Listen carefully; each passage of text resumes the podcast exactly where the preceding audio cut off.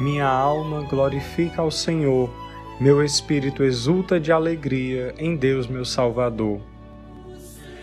Amados irmãos e irmãs, o relato evangélico de hoje nos apresenta aquela que é bendita entre todas as mulheres da terra.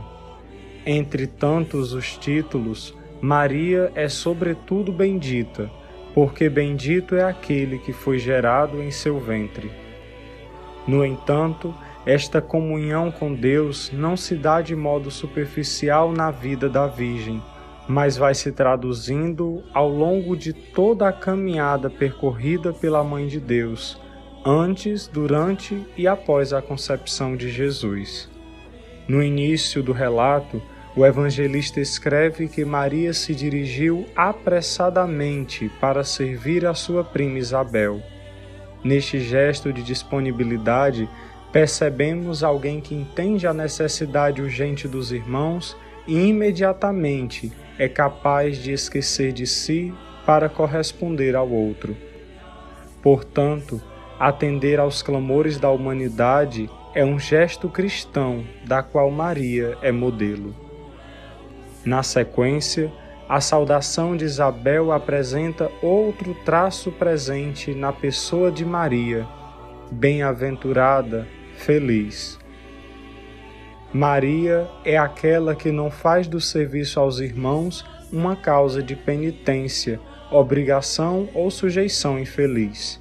Pelo contrário, encontra no serviço a Deus e ao próximo a razão de sua existência e o motivo central da sua felicidade. Meu espírito se alegra em Deus, meu Salvador. Assim, servir com alegria é um gesto cristão, da qual Maria é modelo.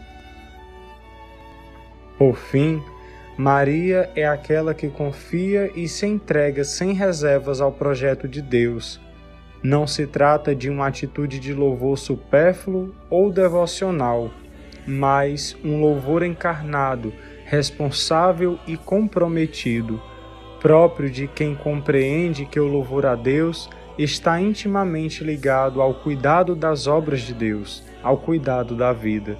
Por isso, amar ao Criador cuidando das criaturas é um gesto cristão, da qual Maria é modelo. Senhor nosso Deus, nós vos louvamos e agradecemos pelo vosso imenso amor. Dai-nos cada dia mais aprender de Maria o louvor e o serviço à vida, pela intercessão da Virgem Santa de Guadalupe. Assim seja. Amém.